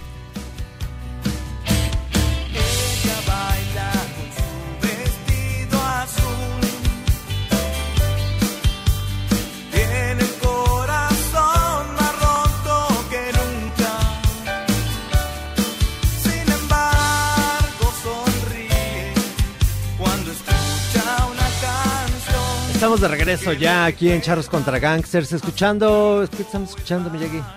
Pues ya no lo puedo creer porque es, es- es el mismo que sale en, en la portada del disco. Homero Ontiveros. Lo Que es el mismo que tenemos aquí en la mesa. aquí en la mesa. Nada más que en esa traía una playera bien chida de Johnny Cash. Y ahora traigo una de Rubén Blades. Pues ahí- Sí. pues, van, al, al final de cuentas, tipos que son como que van contracorriente, ¿no? Sí. Rubén Blades acaba de estar allá en la Ciudad de México. Con la Big Band, fíjate Sí, que sí. no hace mucho escribía un, un texto donde hacía una similitud entre la salsa y el punk. Que por ejemplo el punk tiene su explosión en Nueva York a principios de los 70s en Manhattan y la salsa también. En ese mismo momento, entonces hay referencias que pueden conectar a la salsa con el punk, ¿no? Por ejemplo. Homero Ontiveros, tecladista de inspector y periodista cultural de aquí de Monterrey. Así es, el mismo que viste y calza y el que canta. ¿Y tú no Mm. nos vas a ver feo? No, vea, bueno, yo tengo que ir mucho a la Ciudad de México para empezar. Te digo algo, inspector, eh, la explosión de la carrera de inspector fue en la Ciudad de México, mejor conocida para los que íbamos en aquel entonces como DF. ¿Qué Cuando se hacían los masivos en la UNAM, por ejemplo, ¿no?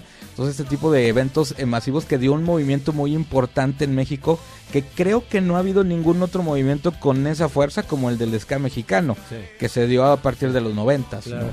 Entonces hay muy buena relación con la Ciudad de México. Ahorita que mencionábamos los géneros, fíjate que la, semana pasada fueron los Wookiees, los Wookiees, eh, eh, los DJs ahí a la cabina. Y fue la única vez que hablar, que escuchamos a alguien hablar bien del reggaetón. O sea, ellos hicieron como toda una, una- bien, o sea, una buena opinión del reggaetón. Podría platicártela, pero no, no, no creo que tengamos tanto tiempo. Pero te voy a decir algo bien simple. El problema no lo tiene el reggaetón. El problema es quién lo está haciendo, quién lo está componiendo como tal y qué tipo de reggaetón se está componiendo, ¿no? Pero el reggaetón como género sería como decir que el rock tiene la culpa. ¿Y cuántos nos hemos desvivido por decir, no, Sí, el rock no tiene claro, la culpa, claro. ¿no?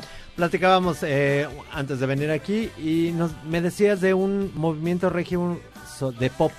Sí, lo que pasa es que ocurre este movimiento de la avanzada regia en los noventas, cuando Ajá. sale, como dijiste ahorita, Control Machete, El Gran Silencio, Plastilina Mosh, todo eso. ¿Quién, quién más estaba? Estaba... eh, Mira, los primeros que firmaron ajá. contrato discográfico con una transnacional en Monterrey, bueno, en este ámbito, eh, fueron El Gran Silencio, Control Machete y Plastilina Mosh. Antes de eso, un grupo de metal ya había firmado también con la transnacional, pero... Jumbo. estos- Jumbo viene después de estos tres primeros, está Genitalica, viene Kinky también, Bolobán, Zurdok. luego Surdoc fue de los primeros también, y luego ya Inspector, pero sí se hizo una camada que fue muy fuerte y después la gente se quedó con la idea como que no, pues en Monterrey fue la avanzada y se acabó. Hasta ahí.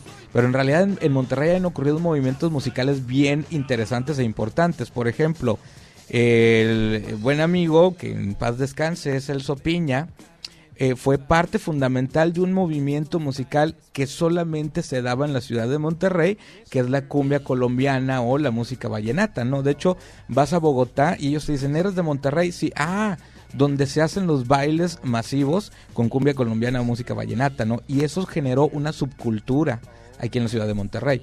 Además del rock, ahora se está dando una movida con muchos grupos de pop de chavitos de 19, 20 años que están haciendo mucha música y que están generando como una movida de pop actual, ¿no? Por ejemplo, alguno de los grupos que tú digas ahorita que es referente aquí en Monterrey. Bueno, lo que pasa es que también hay que entender que ahorita la masividad ya se acabó. O sea, ya es bien difícil que salga un grupo y que digas, es el grupo joven referente. Por Son los- ejemplo, son los Beatles de Monterrey. si te digo, ¿cuál es el grupo referente de la Ciudad de México? Joven Los Ángeles azules. No, Jo- jóvenes, estamos hablando de jóvenes. Ah, no, no, no. Los Caifanes.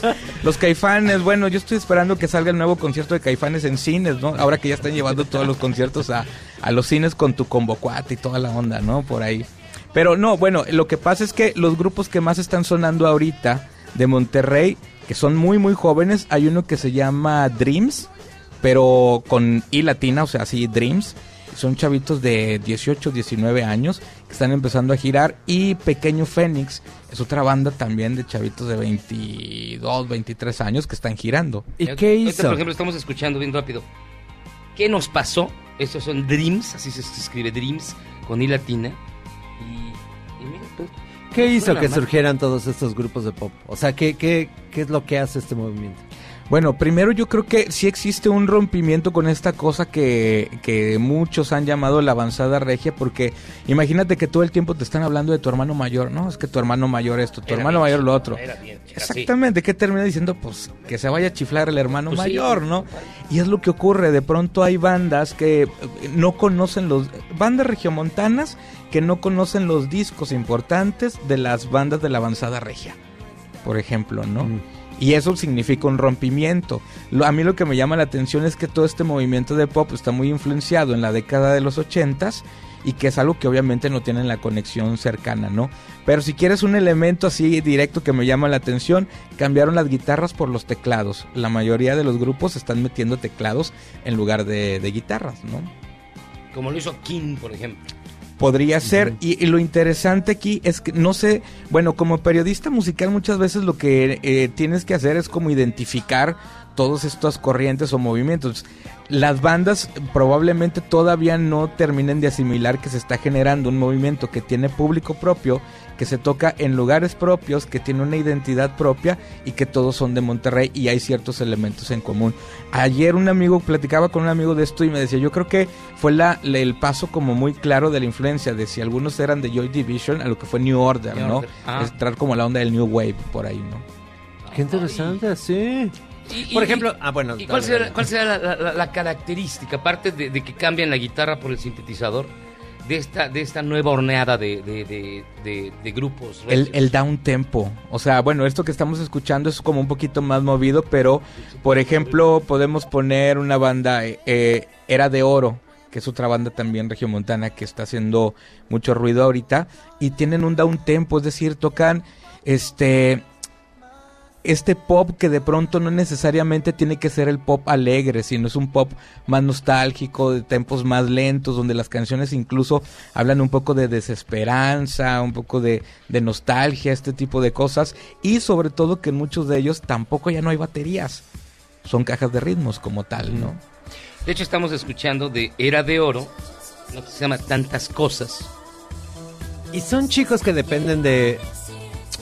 Es que no. que- bueno, dependen de las redes sociales para poder lanzar. O, o se ven aquí en la Todo- escena en cartel, todos no sé, dependemos no ya de las redes sociales. Ajá. O sea, hoy en día la manera de difundir la música es a través de, la- de las redes sociales, ¿no? Los que tenemos Facebook, pues ya nos dicen rucos, por ejemplo, porque Sí, pues, claro. ahora, ahora la onda está en Instagram, por En ejemplo, TikTok. ¿no? Y aquí, O sea, viene, aquí viene el chiste de Jairo Calixto. En Facebook apenas se está cayendo el muro de Berlín. Corte. Saludos a Jairo, saludos a Jairo. Oye, tú te sientes.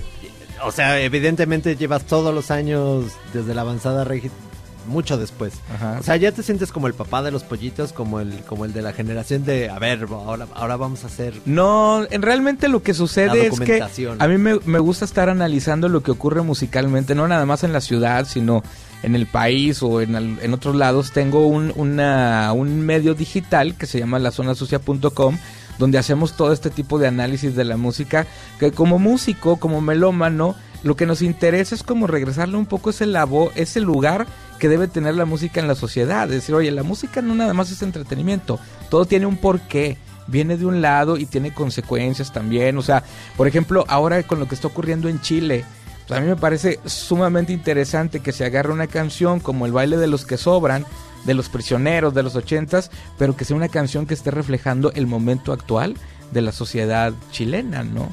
La música siempre va acompañando los movimientos sociales, como en un disco que acabo de grabar viene una canción que se llama Hasta Encontrarte, que fue con la que entramos Ajá. ahorita, que eh, esa canción habla del tema de los desaparecidos, que en, en México se tiene un número de más de 40 mil de, los, eh, de las cifras oficiales, pero las organizaciones mencionan que ese número se tiene que multiplicar por 6 por todos los casos que no se conocen. Bueno, ya tenemos una cantidad mayor a la dictadura de Uruguay, de Chile, de Argentina, juntas. O sea, Sí, se, lo se hablando supera. De 240 mil personas desaparecidas. Aprox.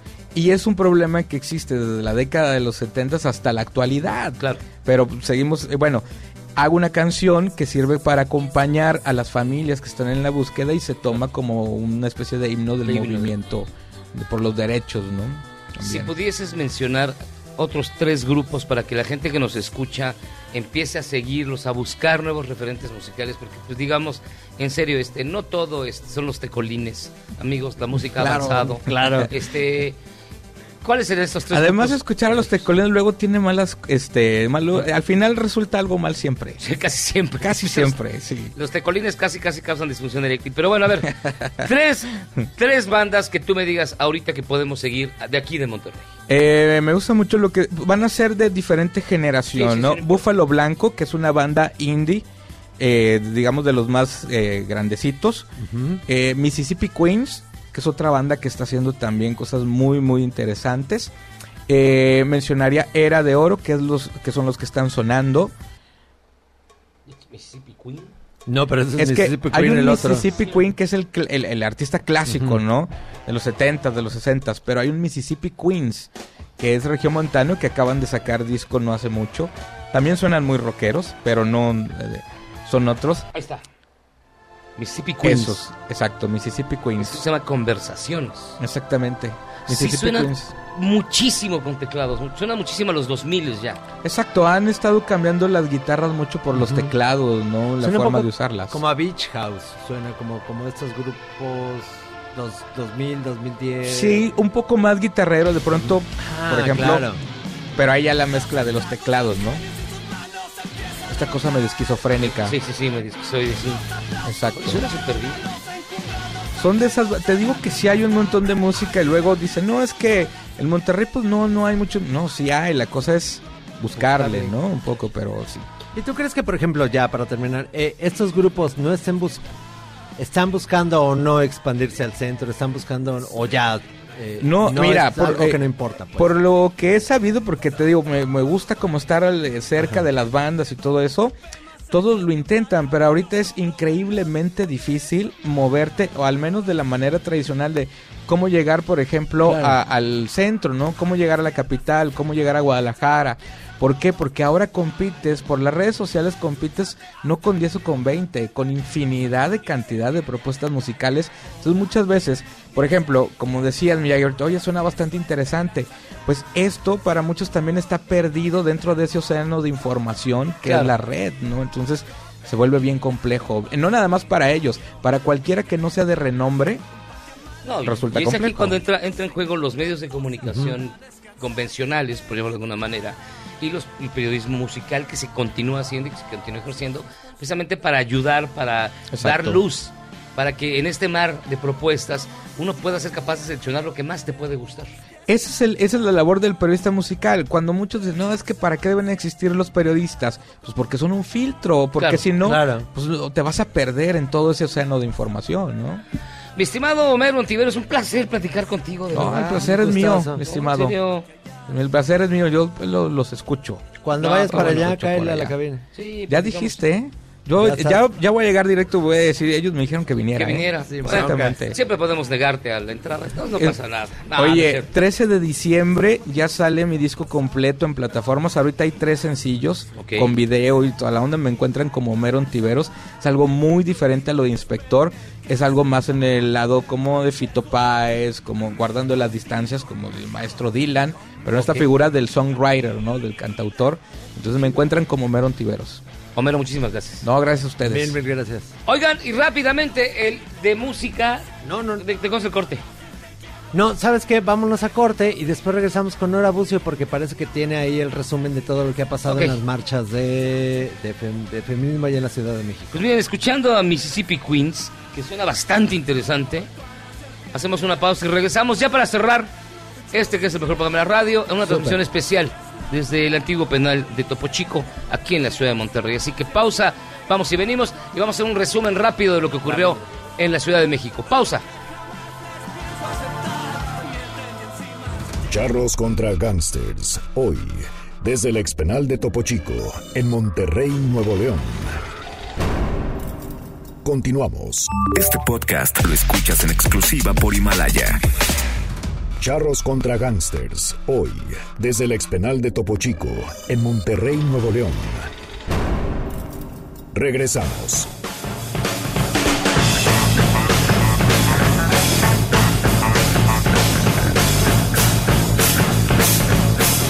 Escuchando a Iggy Pop, un joven valor del rock. Este, vámonos hasta la Ciudad de México. Hoy tuvo lugar, tuvo verificativo esta marcha, precisamente hoy que se conmemora el Día contra la Violencia de Género, que bueno, derivó nuevamente en actos violentos. Nora, ¿cómo estás? Buenas noches, saludos hasta la Ciudad de México desde Monterrey. Muchachos, los saludo con muchísimo gusto y efectivamente, como lo comentan, organizaciones feministas marcharon desde el Ángel de la Independencia hacia el Zócalo de la Ciudad de México para protestar por la violencia de que son objeto las mujeres y a su paso grupos de encapuchados dañaron monumentos, mobiliario de transporte y algunos comercios. El colectivo Terremoto Feminista salió alrededor de las 18 horas y a su paso grupos encapuchados no identificados grafitearon monumentos, rompieron paraderos de Metrobús y pintaron consignas en mobiliario urbano, mientras un gran operativo policiaco se desplegaba a su alrededor sin siquiera intentar detenerlos. Al paso de la marcha, las integrantes del Cinturón de Paz se retiraban por miedo a ser agredidas. Algunas asistentes a la movilización manifestaron su inconformidad por estas acciones y aseguraron que desvirtúan el objetivo de la marcha. Vamos a escuchar uno de los testimonios. No, no me parece, la verdad. Es un desprestigio para la marcha feminista y para todo el movimiento que tiene que ver con ello. A su llegada al Zócalo, grupos de católicos realizaron una valla humana alrededor de la Catedral Metropolitana, donde portaban crucifijos y banderas también en las que se hacía referencia a la religión católica para evitar que dañaran este monumento. Déjenme comentarles que durante el mitin las mujeres se pronunciaron en contra de la violencia. ¿Qué les parece si escuchamos a una activista del 8M? Lamentablemente en el gobierno las violencias disminuyan. Al contrario, este año se registró un aumento en la violencia feminicida, ya que cada dos horas y media es asesinada una mujer por el simple hecho de serlo. Finalmente les comento que durante este meeting hubo un ligero enfrentamiento entre algunas de las anarquistas con las integrantes de este colectivo terremoto feminista. Se dieron empujones, se gritaron, trataban de interrumpirse en las actividades que estaban realizando y finalmente quemaron una bandera eh, de México, así como algunos carteles de protesta. Uno de ellos, por cierto, eh, bueno, pues eh, acompañado por gasolina, por bidones de gasolina que hicieron una gran explosión y que generaron temor entre las asistentes a este mitin. Esto se ha disuelto ya prácticamente hace unos minutos, aun cuando el operativo policíaco se mantiene y todos los comercios siguen cerrados y pues la mayoría de los monumentos y edificios en el centro de la ciudad todavía tienen estas vallas que los resguardan. Muchachos, es la información. Muchísimas gracias, Nora. Gracias de verdad por el reporte. Buenas noches. Muy buenas noches. Pues bueno, escuchando a John Lennon, Woman is the Nigger of the World, que es una canción que él escribió precisamente en apoyo al movimiento feminista y que aparece en el disco Sometime in New York del año 72. Queremos despedir la transmisión especial de Charlos contra Gangsters desde el antiguo penal de Topo Chico. Básicamente, yo le quiero agradecer particularmente al secretario de Turismo de, de esta entidad, Miguel Ángel Cantú González, todas las facilidades que nos brindó. Toda su gente fue maravillosa, amable, nos trataron como nunca. Como ni en tu casa, güey. Pero bueno, casa. Gracias a José Luis Candia, gracias también a Victoria, gracias a toda la gente de- del equipo de, de la Secretaría de Turismo que nos trajeron. Eh. De verdad, hasta al fin pude comer carne. Eh, eh, gracias al equipo técnico de MBS, evidentemente, el señor Héctor Zavala, a Juan Vázquez y a Alberto Arias, o Arias. Ah, eres tú. Bueno, Gracias de verdad por el apoyo. Gracias en la Ciudad de México, a la cabina Jairo Calixto, al Barran, al Michael, a Dafne, a todos. Gracias, Memo. Muchísimas gracias, me llegué y fue un placer estar aquí en Monterrey. Nosotros hasta aquí llegamos hoy en Charlos contra Gangsters. Le agradecemos muchísimo, en serio, el favor de su atención. Eh, Yo soy José Luis Guzmán. Les recuerdo que hoy es cumpleaños de Marcela Vargas. Le mandamos un abrazo bien caluroso. También un, un- un abrazo a la mamá de, de Ana Gabriela Ives, que hoy es su cumpleaños, y a todas las personas que hoy cumplen años. Abrazo a todos. Beso desde Monterrey. Nos escuchamos mañana ya en la Ciudad de México. Soy José Luis Guzmán. Que pase usted muy buena noche. Ahí se ven. 102.5 MVS Noticias. Este podcast lo escuchas en exclusiva por Himalaya. Si aún no lo haces, descarga la app para que no te pierdas ningún capítulo. Himalaya.com